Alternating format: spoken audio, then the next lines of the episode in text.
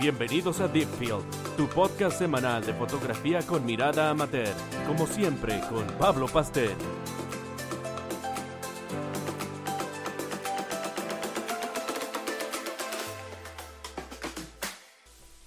Hola, ¿qué tal todos? Bienvenidos a este nuevo capítulo de Deepfield. Espero que estén todos bien. Como pueden ver, estamos tratando de sacar más de un capítulo a la semana. Eso es bueno, eh, eso quiere decir que el podcast está yendo bien. Eh, nada, quisiera hoy día que habláramos acerca de la instrumentación, el equipamiento que tenemos que llevar eh, a una sesión de fotografía. en mi caso yo hago sesiones de pareja, que es la preboda, que es una sesión que hago antes del matrimonio para que si los novios puedan acostumbrarse a cómo yo trabajo, yo poder conocerlos mejor, ver cómo reaccionan ante la cámara, cuáles son sus mejores ángulos y no tener que estar investigando eso el día del matrimonio. Muchos fotógrafos ya lo están haciendo, eh, ciertamente yo no fui el primero en hacerlo, eh, pero sí hay muchos que ya lo están haciendo y me parece que es una buena técnica para, mm, para trabajar mejor el día del matrimonio.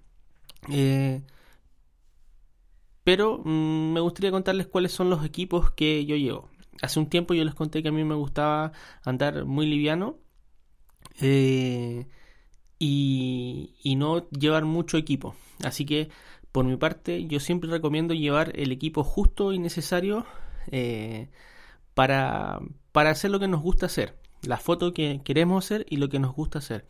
En mi caso yo uso dos lentes, el 50 milímetros y el 24 milímetros. Y no uso más que eso. Y no voy con nada más que eso y la cámara. ¿Ya? Y mi mochila y por si acaso eh, un flash, que por lo demás nunca lo uso cuando voy a una sesión. Eh, pero esto sí tiene una gran ventaja, además de andar muy cómodo y muy liviano, tiene una gran ventaja. Te hace utilizar tu creatividad eh, porque cuando tienes menos recursos tratas de sacarle el mayor provecho para que la foto salga buena. En cambio, si tienes muchas cosas, eh, estás pensando en qué es lo que puedes utilizar en vez de utilizar tu mente. ¿Ya? Así que a mí me parece que lo mejor es andar eh, con muy pocas cosas, eh, que tu equipo sea no limitado, pero sí que te deje hacer lo que tú esperas hacer y te permite trabajar lo más cómodo posible. En ese sentido también yo ocupo cámaras que son muy muy livianas, eh, la T6S y la T5i, como les la T4i, perdón, como les he contado en, otras oportunidades, eh, y la verdad es que me han resultado muy bien. Y, esto de, de llevar equipos cómodos y livianos y poco equipo a una sesión también te permite transportarte de mejor manera dentro de la sesión, porque en mi caso yo hago la sesión eh, al aire libre, entonces camino mucho con, los novios, con las parejas, eh, y vamos conversando, y eso me hace estar eh, en, en una velocidad de tránsito mucho más cómoda que la que estaría si llevara una cámara más grande, más lente, si llevara focos y todo eso. Además también la idea es, en mi caso, tratar de pasar muy desapercibido eh, y, no andar eh, em, informando a la comunidad de que estoy trayendo un equipo caro. ¿ya?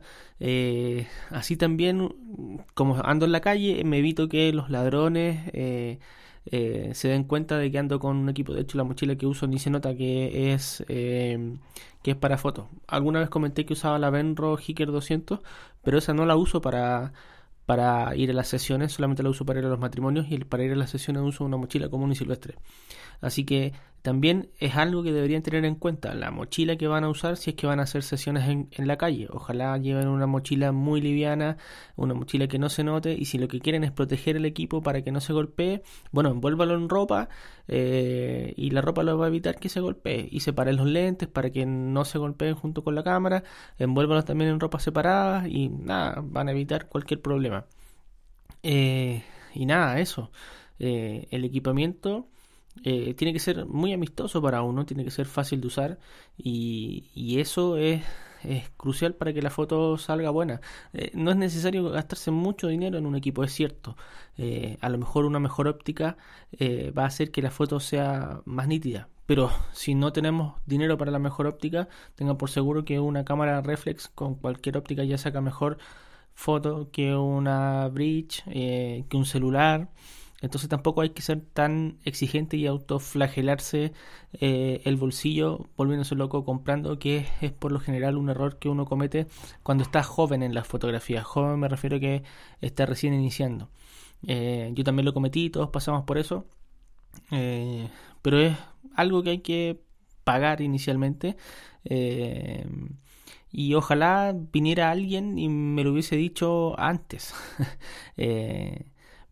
lamentablemente esa persona que me lo dijo y me lo hizo ver llegó tarde a mi vida, eh, Fran Russo, eh, llegó tarde porque ya había gastado mucho dinero, pero desde ahí decidí no gastar más dinero porque me di cuenta que lo que tenía eh, era suficiente. Sí, claro, me compré una sola cámara más porque me di cuenta que necesitaba una cámara mejor que la que tenía. Eh, que una de las que tenía, porque la T4i ya hacía lo que quería y la T3 definitivamente no era lo que necesitaba. Aún así la sigo usando en ocasiones, eh, y, nada, más bien la foto está en lo que uno quiere hacer eh, y, y, cómo le echa mano a lo que uno sabe. Eh, eso, denle una vuelta como siempre. ese es el mensaje que les quería dejar en este nuevo capítulo. Nos vemos en el próximo. Denle like, suscríbanse no solo al canal de podcast, sino también al canal de YouTube. recuerden que vamos por Evox pronto solamente y que vamos a dejar de lado Spreaker. Eh, nada, síganme eh, también en Facebook y en Twitter. Nos vemos. Chao, chao.